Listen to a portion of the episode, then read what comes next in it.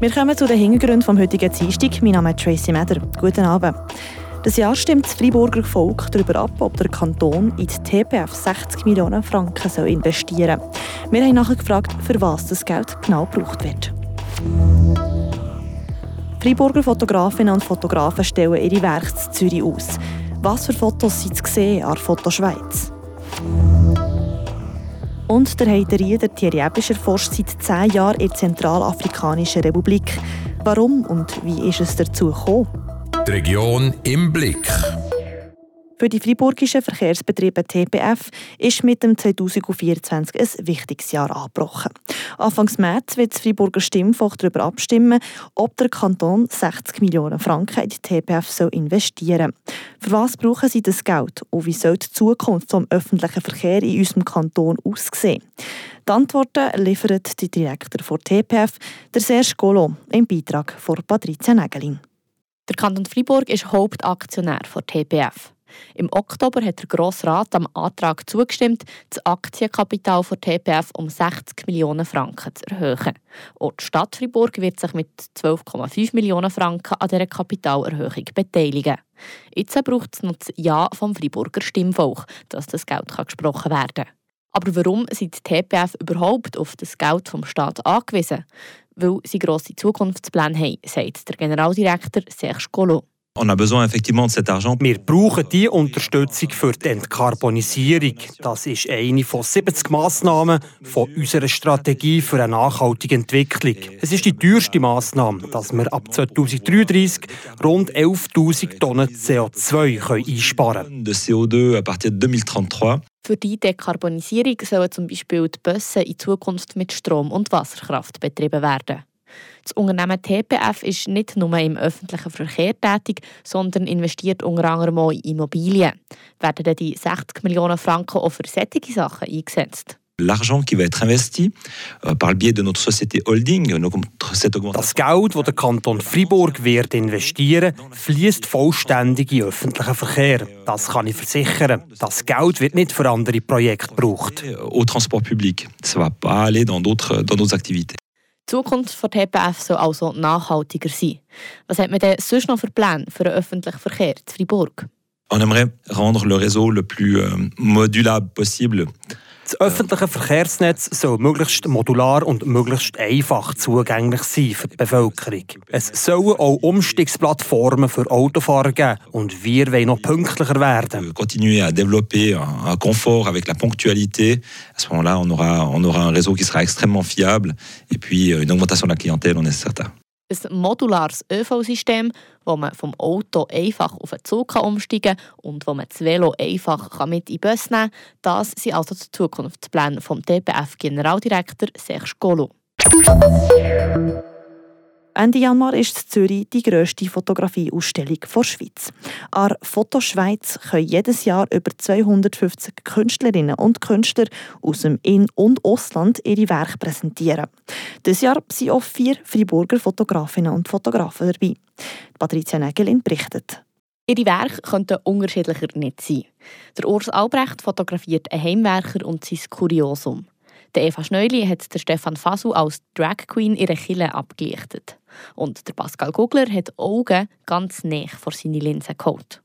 Seit der Urs Albrecht mit 10 eine Fotokamera auf die Weihnachten hat geschenkt bekommen, tut der heute fast 62-Jährige gerne fotografieren. Für die Fotoschweiz-Ausstellung hat er seinen Nachbar von Gordast abgelichtet. Der Heimwerker Heinz Beyer tut aus Abfall Skulpturen gestalten. Mit zwei Porträts von Heinz Beyer möchte ich eben auch seine Hingabe zu seiner Arbeit darstellen. Und äh, das ist, was mich begeistert an seiner Arbeit, dass es ein sinnvollen Unsinn neu verwertet wird und daraus Kunst entsteht. Der Urs Albrecht tut nur gerne Menschen porträtieren, wenn er auch einen persönlichen Bezug zu ihnen hat. Der Pascal Gugler aus Tafers ist seit rund fünf Jahren als selbstständiger Fotograf unterwegs.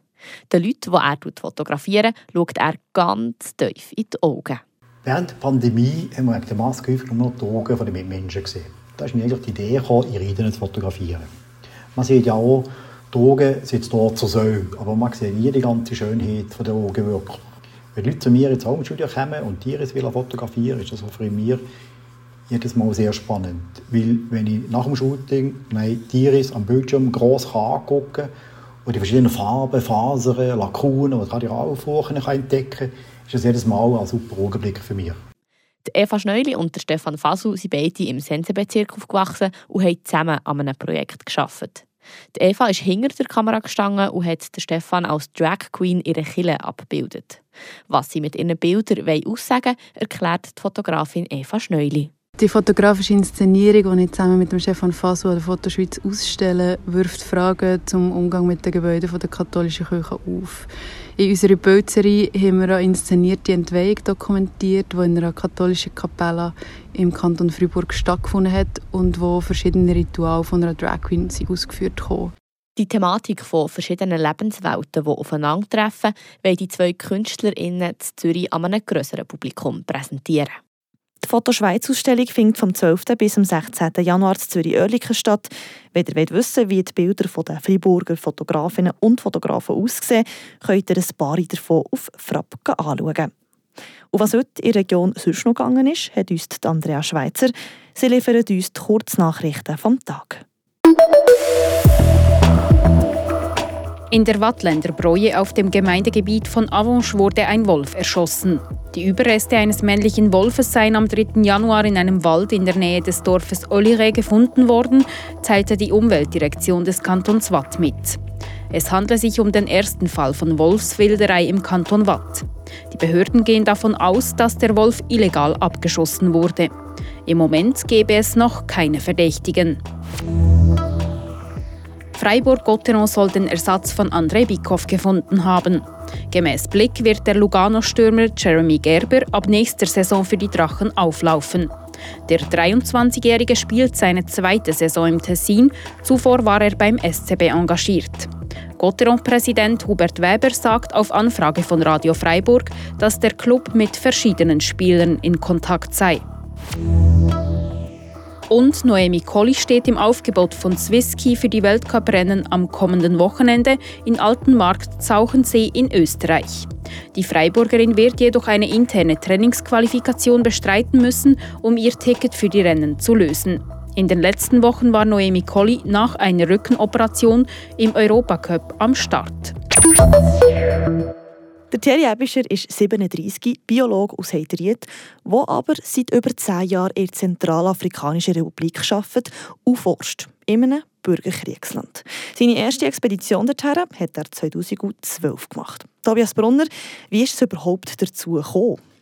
Ja, als ich den Thierry Ebischer interviewt habe, habe ich gemerkt, er findet, man soll es sich nicht allzu einfach machen im Leben. Wir so demonstrieren und ein bisschen sagen, was alles schlecht ist.